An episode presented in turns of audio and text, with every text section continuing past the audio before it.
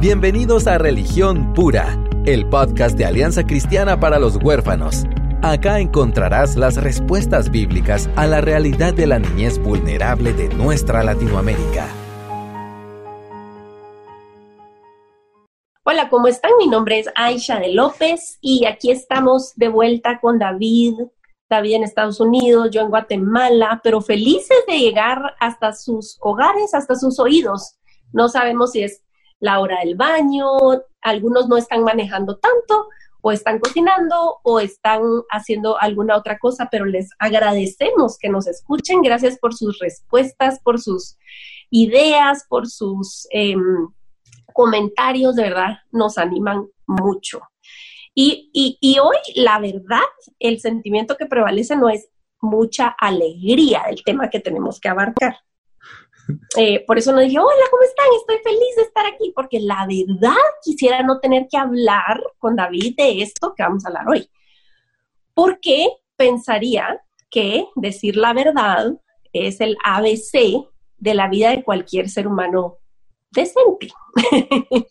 Pero nuestra tendencia natural es hacia autoprotegernos mintiendo, y eso ha sido así desde Génesis 3. Y entonces no se escapa del mundo de la adopción, específicamente de eso vamos a hablar hoy, pero va a tocar puntos y nervios de toda la vida de todo el mundo.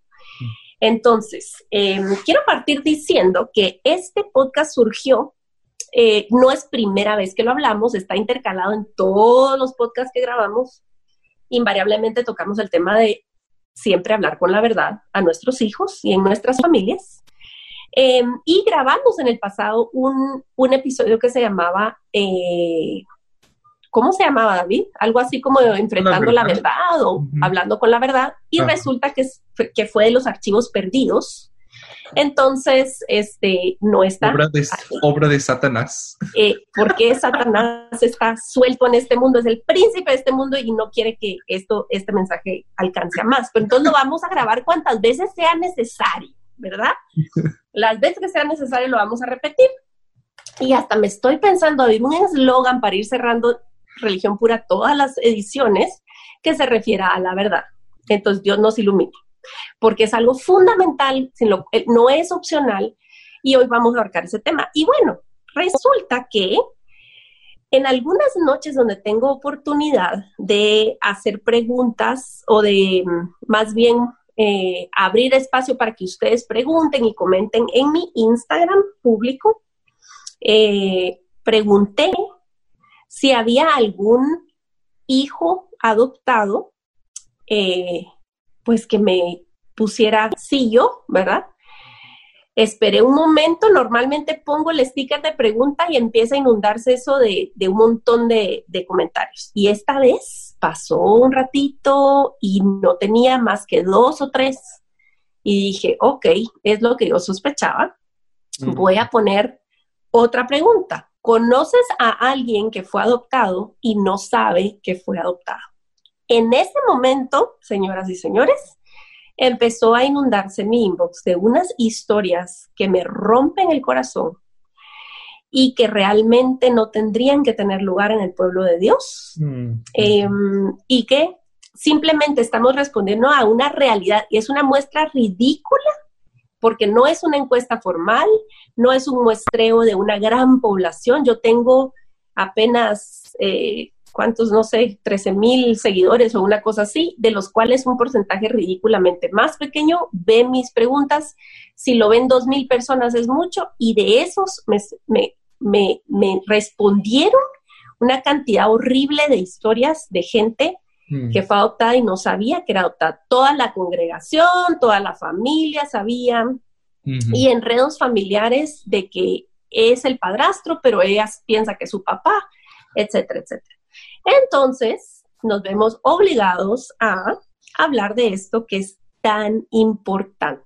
David, yo sé que normalmente te divertís con mis historias de Instagram, con mis respuestas, pero en esta ocasión estábamos así como bien tristes, bien impactados de conocer tantas historias de mentiras em, y la injusticia que es eso, pues Entonces, no sé qué te produjo a vos hoy ver las historias.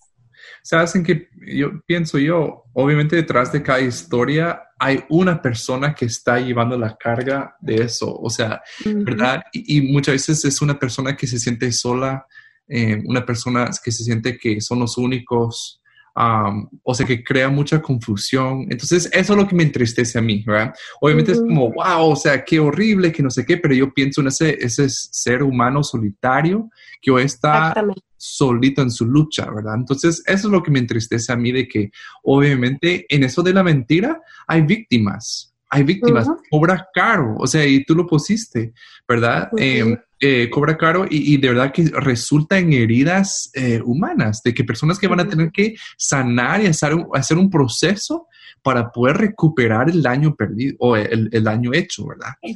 Exacto. Eso a mí me, me entristece mucho. Sí, y mira, hay tanto, tanto que abarcar y yo estoy empezando a hablar como asumiendo que la gente sabe exactamente lo que estoy hablando. Pero digamos, pongamos un contexto, una, una historia normal, típica de adopción en nuestro contexto, o por lo menos no normal, pero típica.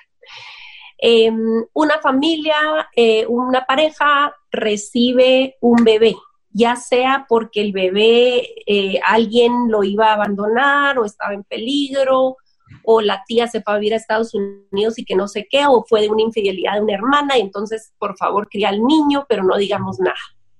Entonces, ese niño crece en familia y muy, muy posiblemente en los mejores casos, amado, atendido, etcétera, sin hablar la verdad.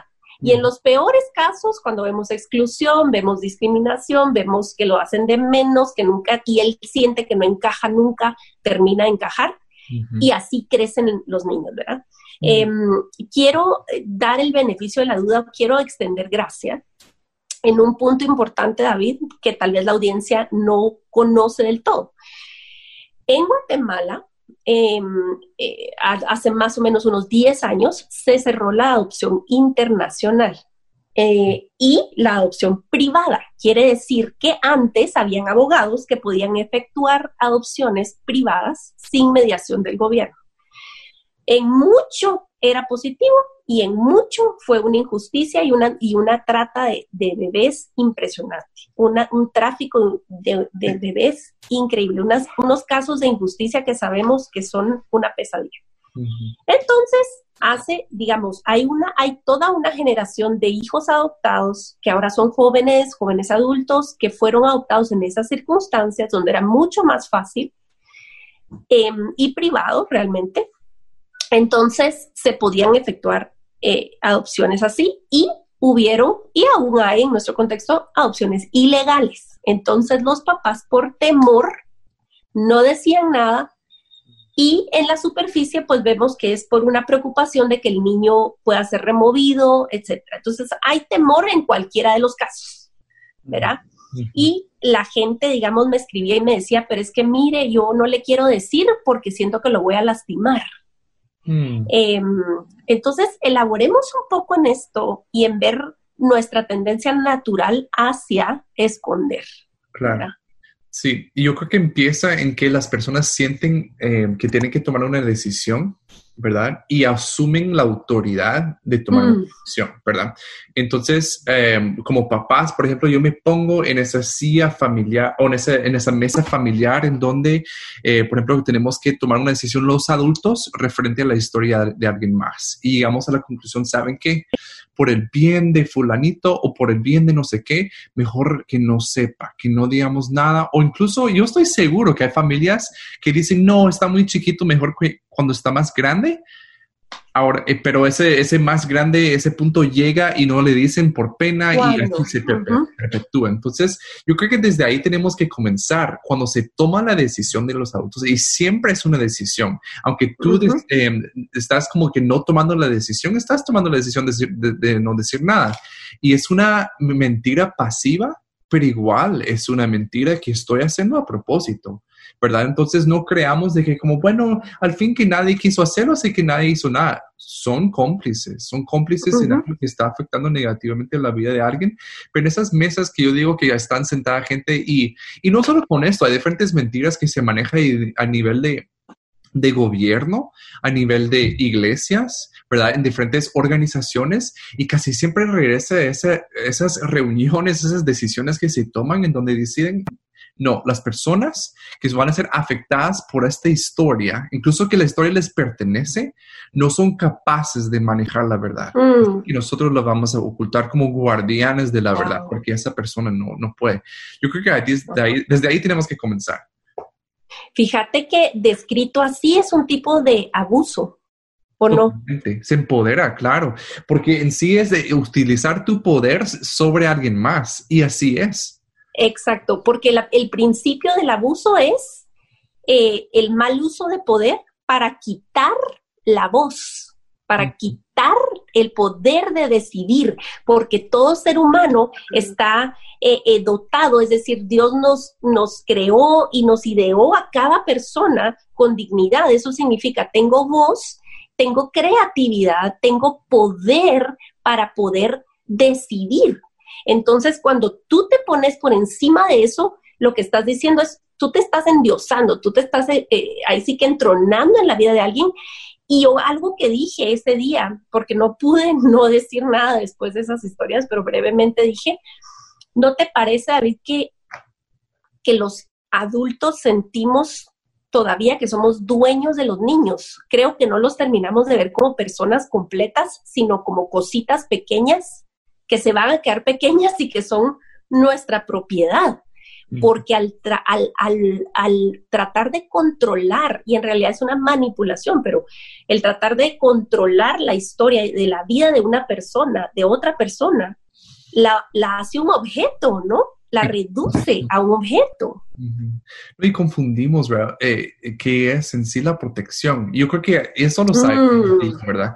De que, que las mejores mentiras tuercen la verdad, ¿verdad? O sea, sí hay partes que son... Son mitad, mitad, son, son mezclados. Totalmente, así que es un deber de los adultos proteger a los niños, claro que sí. O sea, claro que sí es su, su responsabilidad y autoridad de proteger a los niños, pero ¿qué puedo meter a esa canasta llamada protección? Eh, O sea, sí tengo que tener mucha, mucha cautela, mucho cuidado, porque hay cosas que hoy lo estoy protegiendo algo que realmente la estoy posicionando para truncar después o se va a fracasar. Y esto se ve, por ejemplo, incluso en toda una generación que fue sobreprotegida en muchísimas cosas em, y, más puntual quizá en la iglesia, em, niños y niñas, eh, por ejemplo, los niños no podían hablar con las niñas, em, no había novios, no había noviazgos y todo era, y creció toda una generación de solteros con malísimas relaciones interpersonales entre sexos, right? Porque todo fue protegido, todo fue en nombre de protección, pero realmente se le robó a estas personas la habilidad de relacionarse. Igual con esta mentira, si yo estoy quitando esa parte de, de, la verdad en cuanto y en nombre de protección, ay, mira, el daño se multiplica, se, se multiplica, y partamos de, de, una base, es decir, si solamente em, te lo enseñaran como un principio moral, de todos modos funcionaría eh, todo lo que estamos diciendo, la lógica de la mentira o, del, o lo ilógico de mentir. Exacto. Pero está escrito explícitamente en la palabra de Dios. Te vamos a Éxodo 20. O sea, en la ley de Moisés está escrito, no darás falso testimonio. Y como vos decís, no es que estemos, bueno, y en realidad sí requiere mentir mucho a tu hijo, me, requiere mentir mucho acerca de su origen. Los niños por, por naturaleza son curiosos, quieren saber su historia. ¿Y tú cómo te sentiste cuando, estaba, cuando estabas embarazada de mí? ¿Y tú qué comías? ¿Y yo en qué hospital nací? Y, y, que no sé qué, y ese día había lluvia o ese día, o sea, los niños naturalmente preguntan, y entonces sí tenés que mentir mucho toda la vida. Eh, eh, pero tenemos que partir de que tenemos un Dios que tiene carácter y Dios es verdad y vida. Yo soy el camino, la verdad y la vida. Ese es nuestro Dios. Entonces, les digo, la gente que me contestó en mi Instagram, me regreso ahí porque este es el origen de esta conversación. No es gente eh, que no sea creyente, o sea, mi, mayor audiencia es gente cristiana y, recibí historias de gente de congregaciones que me dijeron, mi pastor adoptó. Mm. Y todos nos gozamos y todos ser felices y amamos al niño, pero nunca se habla y el niño no sabe. No es que estés haciendo la maldad en sí, o sea, como que vos digas, ay, esto es una maldad, pero al no vivir en la verdad, paras en el mismo lugar, mm. porque estás privando al niño de lidiar con, con, su historia, ¿verdad? Y algo que me parece muy importante, como vos dijiste, ¿qué catalogamos como protección? Porque la gente piensa que la revelación hace el daño, pero el daño fue hecho desde el abandono, es decir, el daño no es que yo le voy a decir todo lo que, lo que es verdad.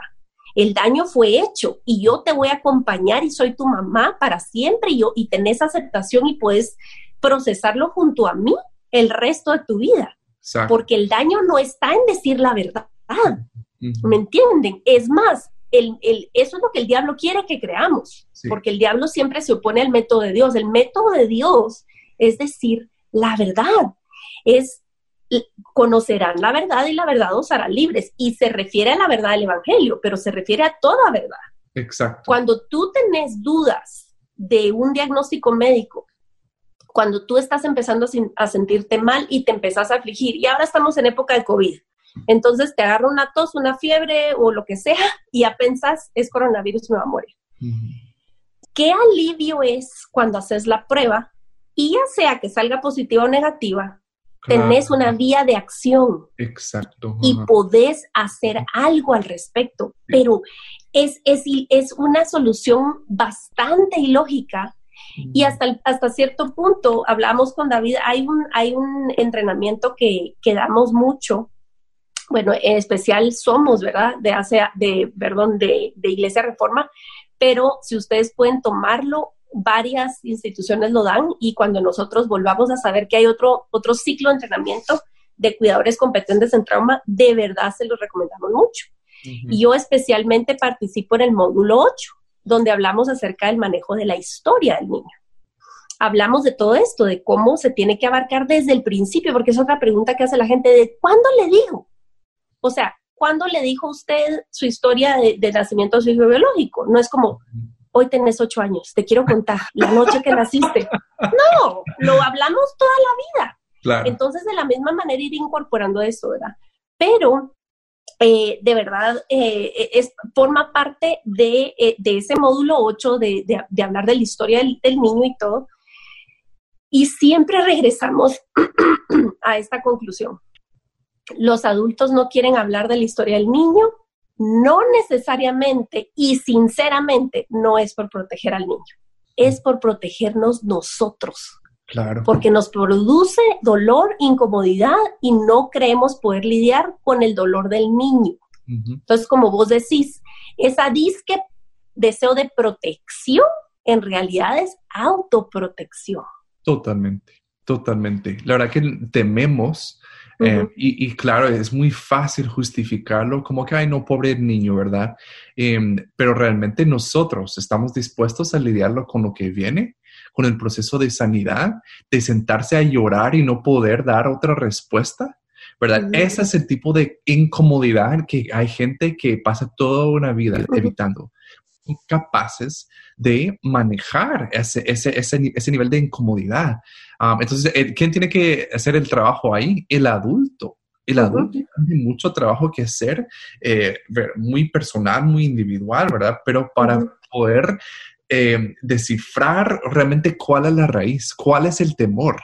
Y sabemos, donde hay temor, no estamos actuando un amor. No, no podemos de las dos o, o uno o el otro, ¿verdad? No pueden coexistir. Exactamente. Entonces, um, hay, hay, mucho que podríamos hablar acá y hablamos con Aisha que vamos a grabar un episodio aparte, solo hablando de como que paso por paso, entonces, ¿qué hacemos? Si estamos en esa situación o estamos aconsejando a una familia, ¿cómo podemos manejar esa revelación de la verdad? Y vamos a, grabar más sobre eso, pero queríamos poner esta base primero, hablándoles y de una forma tan clara a ustedes. Si ustedes están ocultando una historia, una verdad en su familia, están siendo cómplices y están eh, eh, mintiendo y no una mentira sin víctimas. Es como la piratería, ¿verdad? Que dicen como crimen sin, víctimas. Igual es con la mentira, hay víctimas en esto. Eh, muchas veces van a ser los mismos niños que ya fueran vulnerados, vulnerados Son las personas que ya sufrieron el daño y están victimizados. Sí, a mí, digamos, me impacta un montón en ese módulo 8 de CCT que hacemos un ejercicio. Eh, y no, mejor no lo, no lo voy a revelar porque si lo reciben ya le quitamos el chiste, ese spoiler.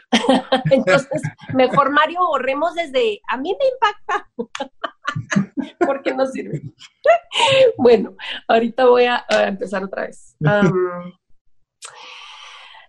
bueno, creo que vale mucho la pena, David, eh, porque hay quienes conocen su Biblia y me dice, mira, pero es que hay gente en la Biblia que mintió, pues, y, y, es, y, y, Dios los bendijo, y es decir, y a veces se vale y depende.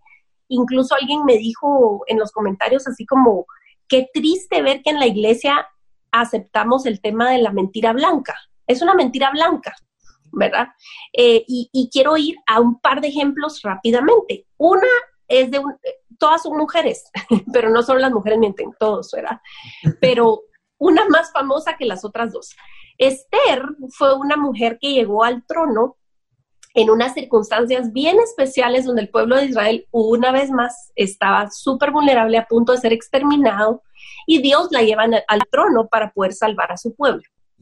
Entonces, eh, vemos un elemento de ocultar la identidad de Esther. Ella sabía su identidad, había quedado huérfana, la, la, la cría su primo Mardoqueo, y él le dice, no vayas a revelar tu origen, no le digas al rey que eres hebrea.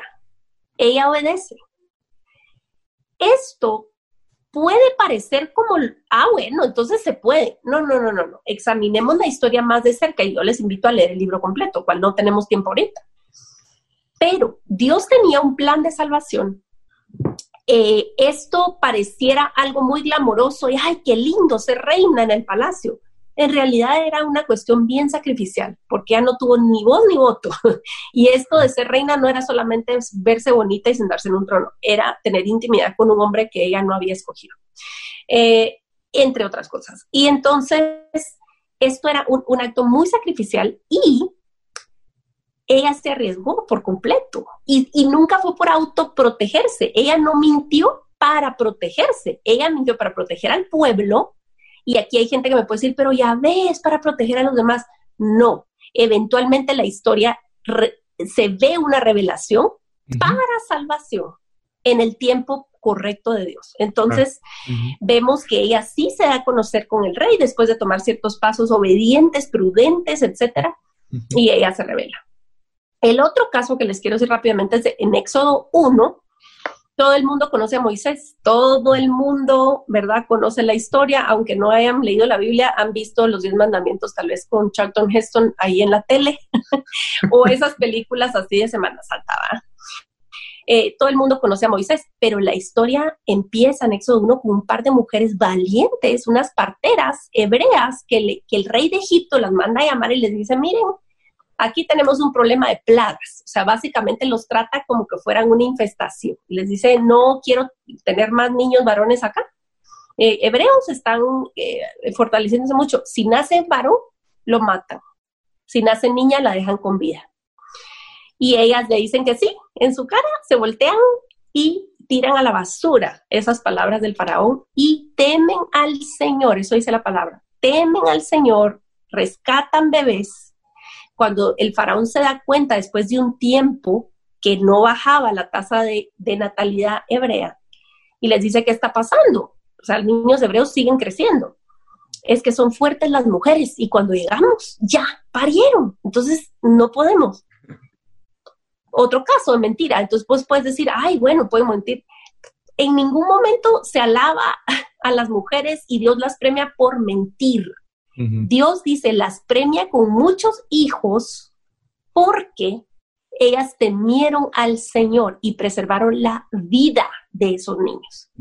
Entonces, en ningún caso, en ningún caso la palabra de Dios se usa la mentira para yo tener una vida más cómoda y placentera y evitarme el lío de tener que lidiar con el dolor de alguien más.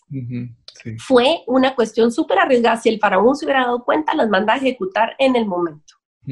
Entonces, eh, solo quería ponerlo a, como sobre la mesa, porque hay casos en la, en la Biblia, pero podemos tener a lo largo de la historia casos. O sea, la gente que refugió a Ana Frank, o sea, y a su familia. Puedes decir, ah, también mintieron, pero todo es sacrificialmente para salvar a alguien más. Em, y no se le está mintiendo a la persona directamente, ¿verdad? Entonces, eh, yo solo quería de, como dejar eso claro, ¿verdad? Unos ejemplos de mentiras piadosas dentro de la Biblia. Entonces, eh, creo que requiere discernimiento y ustedes, nosotros sabemos cuando estamos queriendo justificarnos y cuando queremos racionalizar nuestro actuar.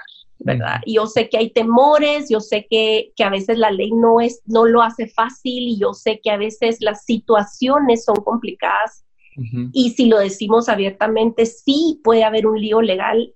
Yo entiendo que, que no podemos cortar con una tijera tan grande en las pequeñas cosas, pero podemos vivir con la verdad con nuestros niños. Eso sí podemos hacer. Sí, no, y de verdad, yo, ¿sabes lo que yo pienso? Yo he escuchado tantos testimonios. Ayer, creo que hoy o ayer en, Twitter, como actualmente están en México eh, decidiendo mucho sobre el aborto, ¿verdad?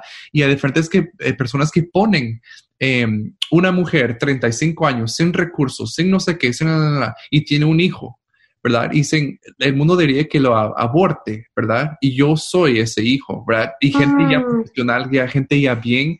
Em, y, me encantan esas historias porque van contra la narrativa de que, por ejemplo, podemos justificar un aborto, em, eh, pero eh, en este caso de la mentira específicamente, miren, no sabemos que la historia que estamos negando, la historia que estamos ocultando puede ser una parte tan importante del testimonio de esa persona y le estamos robando esa, pieza, ¿verdad? ¿Saben qué ejemplo? Yo me puse a pensar, Raab, Raab que fue prostituta, luego pues por su acto también, ¿verdad? Que, que se convirtió y, pudo vivir con los israelitas, ¿verdad?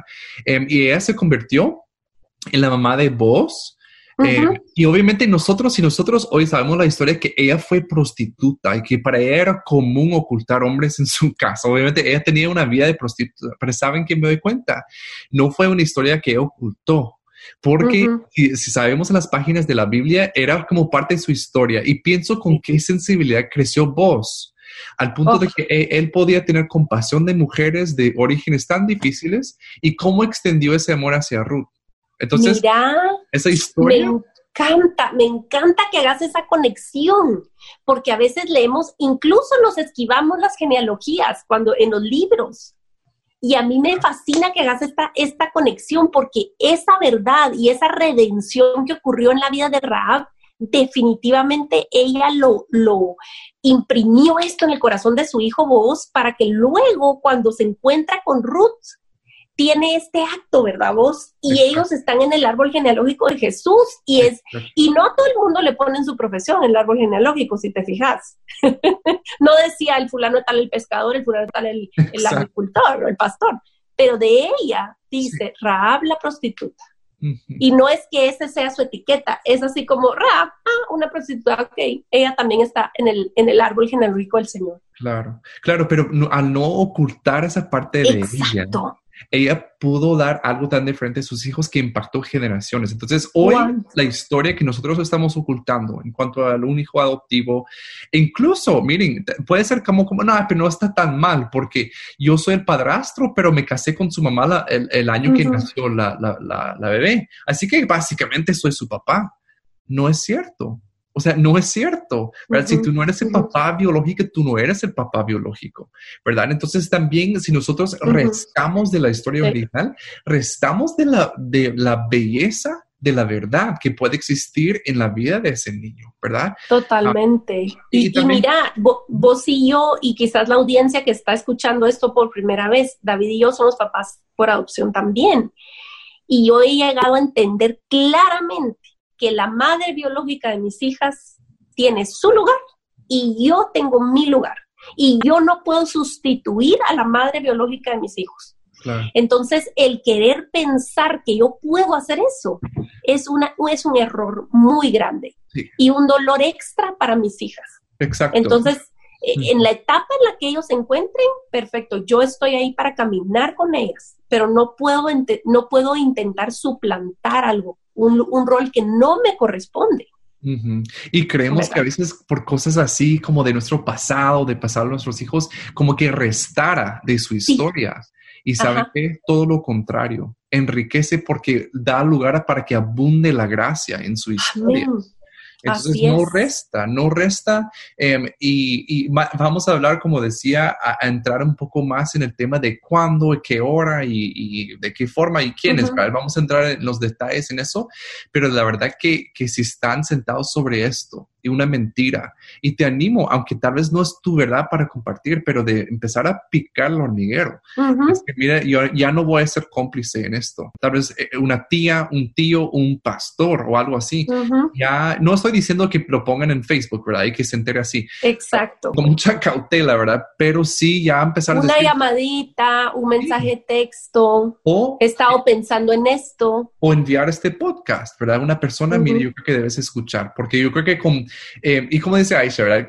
No sé si puedo decir con buenas intenciones, seguro hay casos que sí, pero realmente esas buenas intenciones son también somos disfraces de, de ah, mecanismos de autoprotegernos, ¿verdad? Sí. Entonces, tenemos que evaluar, tenemos que evaluar qué estamos Creo que, sí, perdón, fíjate David, que creo que todo este rollo oculta, y, sí, y es algo que también hablamos frecuentemente, oculta nuestras propias heridas porque si decidimos proceder de esa manera con algo tan grande que vamos a, tener que acarrear el resto de la vida y pedirle a toda la gente que nos rodea que mienta al respecto, entonces, ¿qué cosas han ocultado en mi familia, en mi pasado? ¿Qué cosas he tenido yo que ocultar para disque vivir bien? que ya es un mecanismo. Entonces, creo que revela mucho el estado también de nuestra cultura, de nuestra sociedad y cuán acostumbrados estamos a mentirnos unos a otros, lo cual contrista al Espíritu de Dios. O sea, no puede ser. Donde está el Espíritu de Dios hay libertad, porque hay verdad. No es un sentimiento para ir a bailar a la, iglesia, es, es, un estilo de vida. Eh, yo les quiero leer un mensaje que me llegó de una jovencita que yo admiro, es, es espectacular em, y ha tenido que vivir algo de, de todo esto que estamos hablando eh, y sus palabras son pocas, pero tan sabias que se las quiero compartir. Ella me escribió ese día. El mismo esfuerzo que hacemos por mantener la mentira, aunque sea entre comillas bien intencionado, es el mismo esfuerzo que podemos usar para acompañar, sanar y perdonar. No existen mentiras cristianas. El dolor es una entrada hermosa para conocer a un papá consolador como Dios. Wow, wow. Esto de alguien que ha vivido esto. O sea, estas palabras no las escribió alguien que tiene nada más don poético. Es alguien que ha sufrido las consecuencias de mm. ocultar la verdad. Claro, sí, no, qué bello, ¿verdad? Y tiene toda la razón. Yo creo que lo que más va a lastimar a los corazones de los niños es saber que sus papás les, han estado mintiendo durante años. Exacto. Eso va a ser la herida más grande que hay que, que, que, sobrepasar, hay que sanar. Em, entonces, de verdad es una mentira y como dice Aisha, como suele ser la mayoría de mentiras, requiere otras mentiras para mantener la fachada a flote. O sea, tenemos que estar uh de una forma constante. Si mi hijo no sabe que fue adoptado, yo tengo que mantener una red de percepciones, ¿verdad? Activa para que mi hijo no se entere y no dude de, su origen. Miren, qué rico de poder tomar una decisión eh, donde podemos entrar en donde ya no tenemos que mantener esas, esas percepciones, ¿verdad? Podemos hablar con la verdad en todo momento, sabiendo que la gracia de Dios es suficiente para cubrir el daño y si estamos nosotros también dispuestos a acompañar en el proceso. A mí me impresiona que los niños y, también los adultos, pero pienso más en los niños, son resilientes, pueden sobrepasar, pueden, eh, o sea, atravesar cualquier situación, por más dura que sea. Me debes tener alguien a la par ¿verdad? En una mm. conexión, una confianza verdadera, eso requiere que no haya mentiras de por medio. Amén. Sí, yo solo quiero terminar diciendo que mm, el mentir, y esto requiere mentir sistemáticamente, no es una mentira de un día, ¿verdad? Como dijo David, se decide y se emprende un camino de mentira, pone en riesgo nuestras almas. ¿Por qué? Porque estamos callando nuestra conciencia, estamos apaleando nuestra conciencia todos los días. Y eso nos pone en riesgo porque la conciencia es necesaria para oír al Espíritu Santo, para estar atendiendo a la voz de Dios. Y llega un punto en el cual estamos tan entumecidos, tan endurecidos, que eso es imposible. Y queremos al final de cuentas la salvación y la, el bienestar eterno de sus almas, no solamente relaciones familiares bonitas en la fachada temporalmente mm. eh, durante esta vida, sino que ustedes puedan gozar el fruto de vida eterna, mm. eh, que al final de cuentas se tiene que reflejar en la vida terrenal. Pero entonces un llamado a vivir en la verdad es un llamado de amor para que ustedes puedan vivir en una vida abundante. Así que y solo terminaría diciendo también Colosenses 3.9, dice, no se mientan los unos a los otros, mm, puesto que mm. ya se han despojado de lo que antes eran y de las cosas que antes hacían, de los malos hábitos, dicen otros, y actos perversos, incluso dice otras versiones. Entonces, también pensemos que ya no somos, somos nueva criatura. en, esta libertad, en este reino que vivimos, no tenemos que basar nuestras vidas, no tenemos que creer que la protección iguala a la mentira. No es cierto. es mentira. Así es, así es. Entonces, ay, de verdad, tengo muchas ganas de orar ahorita. así que sí, David, vos o yo, ¿quién termina orando? Dale vos, dale vos. bueno, Señor Jesús, en, este, en esta oportunidad te queremos dar gracias porque tu espíritu nos, nos mueve hacia hablar la verdad, Señor, eh, específicamente hoy te venimos a poner eh, a los pies de tu cruz a todos los niños, jóvenes, adultos que fueron adoptados y que han lidiado con el dolor no solo del abandono o del quebranto de su relación primaria con su, con su origen, sino con el dolor de las mentiras toda su vida. Padre, eh, solo tú puedes desenredar los desastres que hacemos, Solo tú puedes no solo perdonar, sino redimir y usar los desastres para tu gloria. Es lo que te venimos a pedir el día de hoy. Señor, que cada persona que escuche esto pueda cobrar valor y coraje y sobre todo confianza en que tú eres el que establece lo que está bien y lo que está mal y al seguirte obedientemente habrá recompensas, aunque por el momento haya desestabilidad, eh, tristeza, dolor, enojo incluso ayuda a los papás que están ahora considerando vivir diferente en la verdad, que les proveas la oportunidad y que nos ayudes a nosotros, Señor, a, como, como asociación, a acompañar a las familias que quieran tomar ese paso. Mm, Porque sabemos que vendrá una avalancha y sabemos que esto es parte de la purificación que quieres para tu iglesia. Perdónanos, Señor, por ser cómplices en tantas ocasiones de una cultura mentirosa, en el nombre de Jesús oramos. Amén y amén. Gracias por acompañarnos en Religión Pura, el podcast de Alianza Cristiana para los Huérfanos. Alabamos al Dios de la Biblia quien nos adoptó en Cristo para habitar en familia. Y agradecemos la generosidad de Radios Frater, quien nos recibe en sus estudios para realizar esta producción. Hasta la próxima semana.